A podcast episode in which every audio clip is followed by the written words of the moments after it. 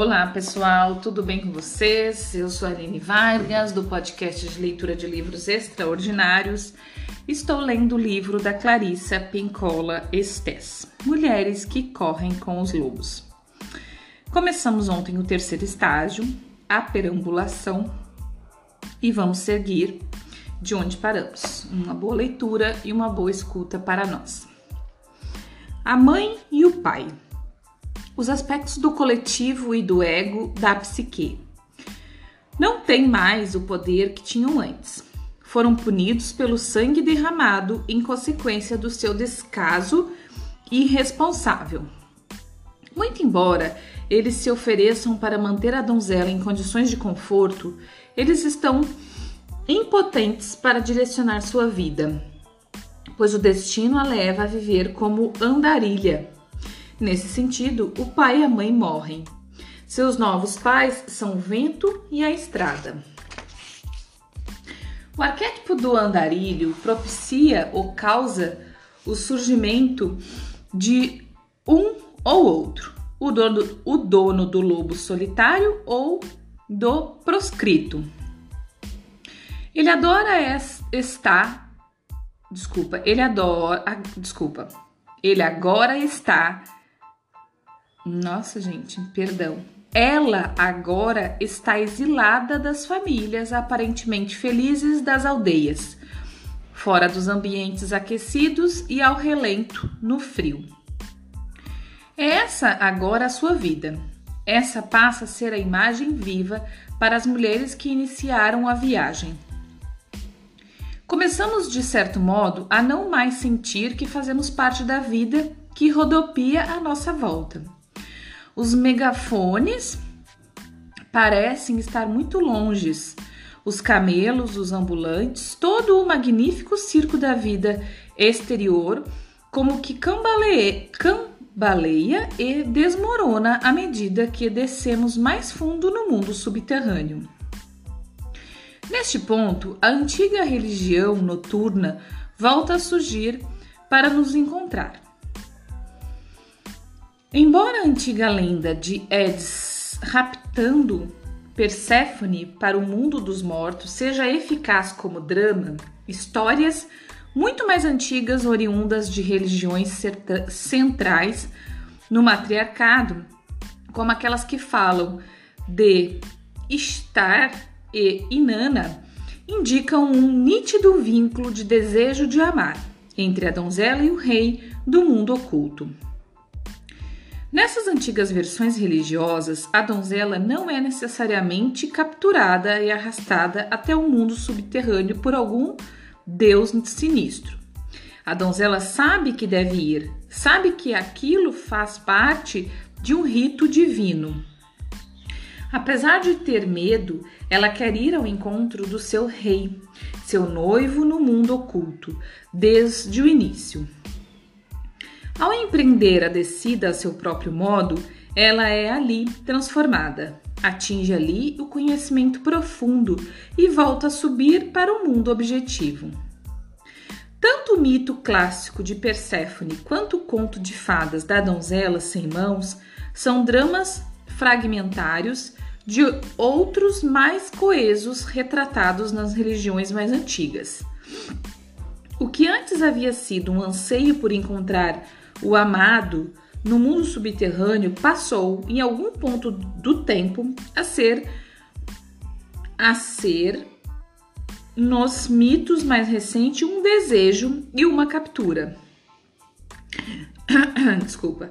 No tempo dos grandes matriarcados, compreendia-se que a mulher seria naturalmente levada ao mundo subterrâneo, que seria até lá conduzida pelos poderes do feminino profundo.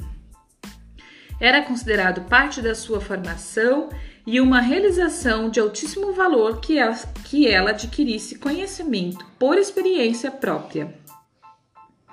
A natureza dessa descida é o cerne arquetípico tanto do conto de fadas da donzela sem mãos, quanto do mito de Deméter e Perséfone.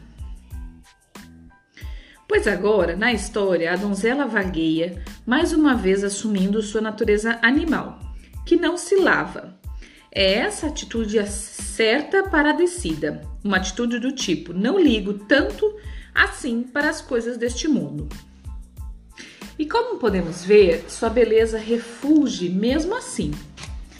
A ideia de não se lavar também provém dos ritos de tempos antiquíssimos, rituais que culminavam com o banho e novos trajes representantes da passagem para um relacionamento novo ou renovado com o self. Vemos que a donzela sem mãos passou por uma descida e transformação completa, a do despertar. Na alquimia existem três estágios: o nigredo, o estágio negro ou sombrio da dissolução, o rubedo, o estágio vermelho ou do sacrifício, e saída de casa envolta em branco, o albedo, a nova vida. Agora, como andarilha, ela é jogada de volta ao nigredo. Agora, porém, seu velho self não existe, não mais existe. E o self profundo, o self nu, é o poderoso andarilho. Agora, a donzela não está apenas desfigurada, mas faminta. Ela se ajoelha diante de um pomar como se esse fosse um altar. O que ele é? O altar dos deuses selvagens do outro mundo.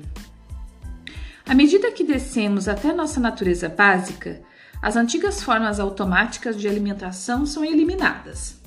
Coisas do mundo que costumavam ser, costumavam ser alimentos para nós perdem seu sabor.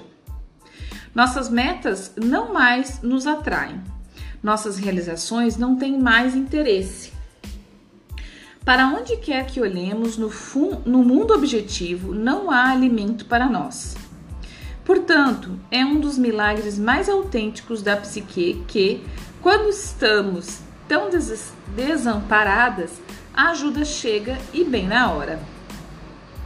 A donzela vulnerável é acompanhada por um mensageiro da alma, o espírito de branco.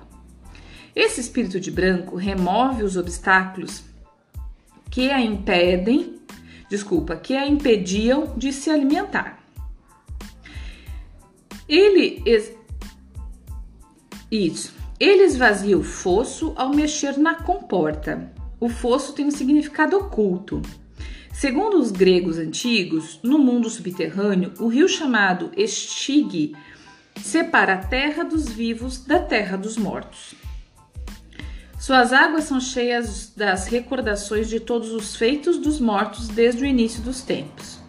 Os mortos conseguem decifrar essas recordações e mantê-las em ordem por terem uma visão mais aguçada decorrente de não possuírem corpo físico. Para os vivos, porém, o rio é considerado um veneno. A menos que a travessia do ser vivo seja acompanhada por um guia espiritual, ele irá se afogar, afundando para um outro nível do mundo subterrâneo, um lugar que é como uma névoa, e lá irá vaguear para sempre. Dante teve seu Virgílio Coatlique, teve uma cobra viva que acompanhou até o mundo de fogo, e a donzela sem mãos tem o espírito de branco. Portanto, a princípio, a mulher escapa da mãe ainda adormecida e do pai ganancioso e cheio de si, para em seguida deixar-se conduzir pela alma selvagem. Na história, o guia espiritual acompanha a donzela sem mãos até o outro lado do fosso, o reino das árvores do mundo subterrâneo, o pomar do rei. Esse também é um remanescente das antigas religiões. Nelas, guias espirituais são sempre designados para os jovens iniciados. A mitologia grega é fértil em relatos de jovens sendo acompanhadas por mulheres lobas mulheres leoas ou outras criaturas que serviam como suas iniciadoras. Mesmo em religiões naturais, nos nossos tempos, como entre os navajos, o misterioso Iebexês são elementais animais que acompanham os ritos de iniciação, assim como os de cura. A ideia psíquica aqui representada é a de que o mundo subterrâneo, à semelhança do inconsciente dos seres humanos, é um torvel... torvelinho com muitas características incomuns e irresistíveis. Imagens, arquétipos, seduções, ameaças, torturas e provas. Importante para o processo de individuação da mulher que ela tenha bom senso espiritual ou que seja auxiliada por um guia que o tenha, para que ela não caia na fantasmagória do inconsciente para que ela não se perca no meio desse material torturante e sedutor. Como vemos na história, é mais importante permanecer com a nossa fome e perseguir a partir daí. Prosseguir, não é perseguir, e prosseguir a partir daí. Como Perséfone e as deusas da vida, morte e vida antes dela, a donzela entra por acaso numa terra onde há pomares mágicos e onde um rei aguarda por ela. A antiga religião começa agora a fulgir nessa história com intensidade cada vez maior. Nos mitos gregos, havia duas árvores entrelaçadas acima dos portões do mundo dos mortos, e o Eliseu, o lugar para onde eram enviados os mortos considerados virtuosos, era composto de quê? Isso mesmo, de pomares.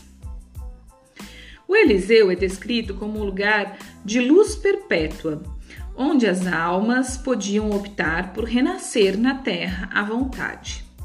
Ele é doppelganger, o duplo do mundo objetivo. Ali podem ocorrer dificuldades, mas seus significados e o aprendizado por elas proporcionados são diferentes daqueles do mundo objetivo. No mundo terreno, tudo é interpretado tendo-se em mente simples lucros e perdas. No mundo dos mortos, ou no outro mundo, tudo é interpretado levando-se em consideração os mistérios da visão verdadeira, da ação correta e a possibilidade de a pessoa passar a ter um conhecimento e uma força interior intensa. Na história, a ação está agora centrada na árvore frutífera, que em tempos remotos era chamada de árvore da vida, árvore do conhecimento, árvore da vida e da morte ou árvore do saber. Ao contrário de árvores como folhagem, com folhagens diversas, a árvore frutífera é uma árvore de alimento abundante e não só de alimento, pois a árvore armazena água nos seus frutos. A água, o líquido fundamental do crescimento e da continuidade, é absorvida pelas raízes que alimentam a planta pela ação capilar. Uma rede de bilhões de ligações celulares pequenas demais para serem vistas. E a água chega até o fruto e faz com que ele cresça e se embeleze. Por este motivo, considerar-se que o fruto é investi investido de alma, de uma força de vida que deriva de uma certa quantidade de água, ar, terra, alimento e semente, e que contém tudo isso, além de ter um sabor divino, as mulheres que se alimentam do fruto, da água e da semente do trabalho nas florestas do outro mundo também crescem psicologicamente da mesma proporção, na mesma proporção. Suas psiques engravidam e permanecem no estado de amadurecimento constante. Da mesma forma que a mãe oferece o seio ao bebê, a pereira do pomar curva-se para dar seu fruto à donzela. Essa seiva da mãe é a da regeneração. Comer a, comer a pera nutre a donzela, mas um ato mais comovente consiste em que o inconsciente ou fruto se curva para alimentá-la. Nesse sentido, o inconsciente dá um beijo nos lábios da donzela. Ele lhe dá uma prova do self, o hálito e a substância do seu próprio Deus selvagem, uma comunhão selvagem. Gente, eu queria de verdade conseguir passar para as pessoas o que eu sinto, o que eu entendo, o quanto cada uma das palavras desse livro me transforma, o quanto cada uma das palavras desse livro faz sentido e eu vejo uma luz gigante assim, sabe?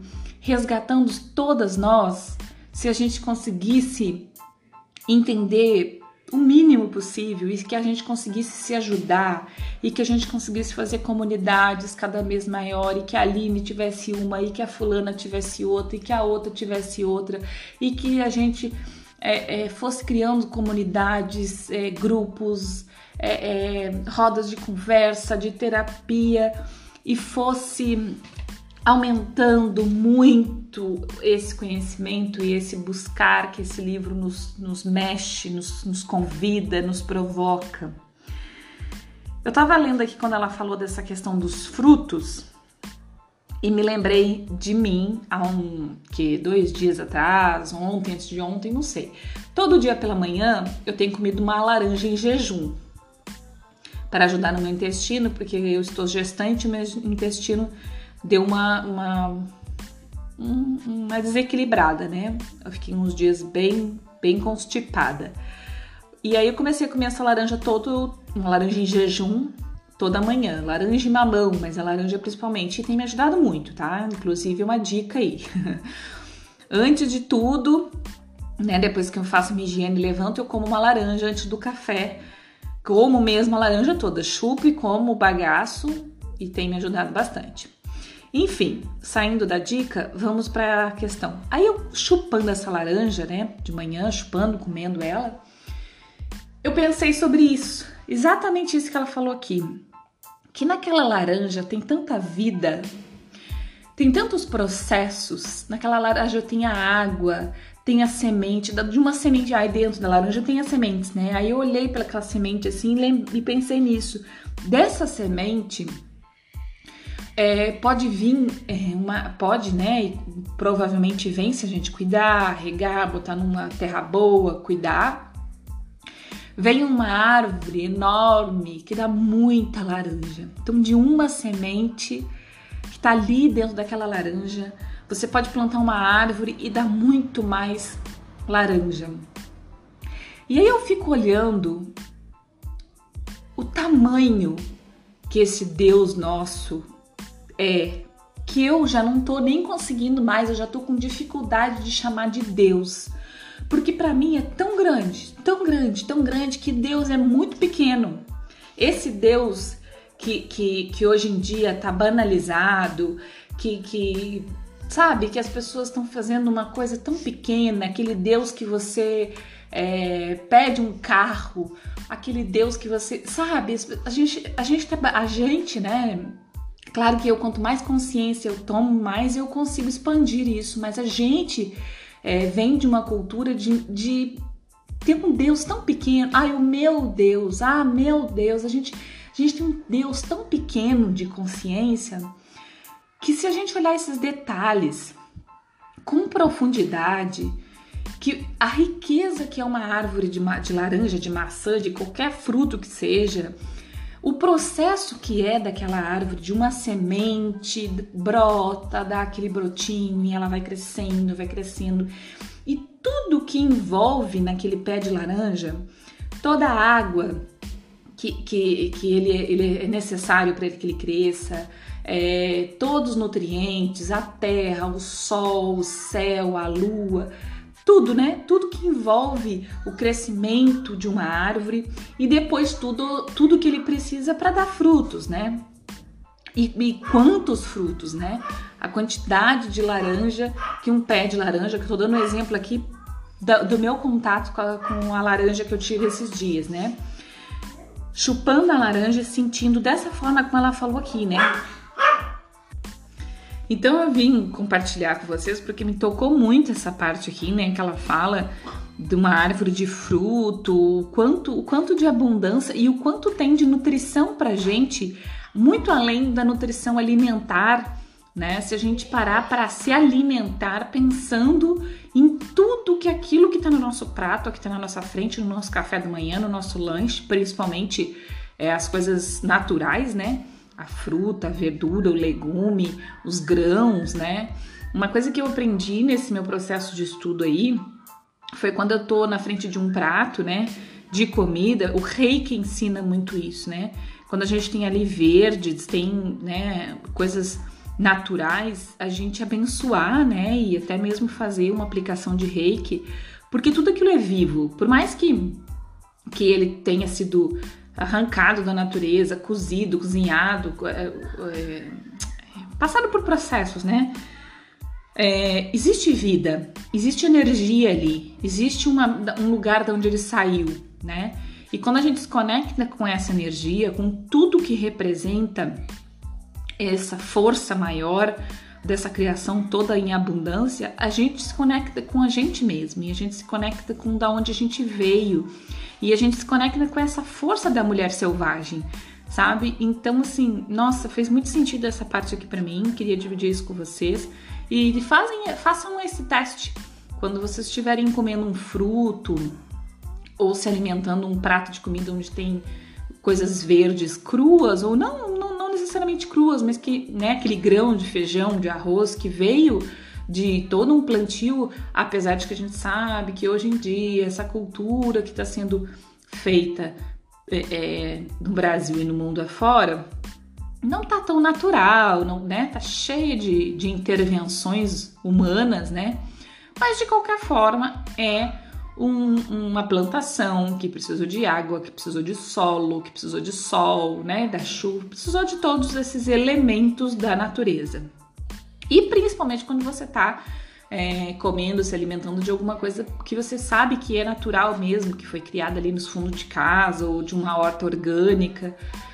Então, gente, se conectar, eu acho que é a chave do negócio ampliar a consciência e se conectar ao, ao verdadeiro, ao que é esse espírito maior, né, divino, ao que nós somos, de onde nós viemos e o que para onde vamos, né? Porque nós somos isso, nós somos energia e vamos voltar para energia. Este corpo físico nosso, essa carne que nós carregamos hoje, ela é muito importante, muito, mas ela não é tudo, né? Ela não é o início e ela não é o fim. Ela é um meio. E neste meio a gente precisa cuidar dela, nutrir, coisa. E para que a gente cuide bem, a gente precisa estar conectado no início e no fim, né? Que é o todo, que é a energia, que é Deus, que é a espiritualidade, que é a natureza, que é nós o que somos, né? Sem esse materialismo é, que foi é, construído ao longo dos tempos erroneamente e que se, já está havendo muitos, muitos, muitos, muitos estudos, comprovação científica de que nós estamos no caminho errado, que a gente precisa voltar mesmo para as nossas origens, tá bom? Então era isso, pessoal. Muito obrigada por hoje, por escutar. Lembrando, quiser compartilhar comigo sua história, quiser comentar uma parte do livro, quiser tirar dúvida, o que você quiser, mande para mim. Quiser agradecer, reclamar, incentivar, né? É muito bom que eu, eu quando eu recebo, é muito bom receber, né? A palavra de vocês do que estão achando, tá? É, o e-mail Aline, esse Aline é com Y no meio, Y no fim, vargas@hotmail.com ou Instagram espacolua, esse lua é L H U A. Espero lá se vocês quiserem falar ou espero aqui se vocês só quiserem continuar escutando. Um abraço, obrigada.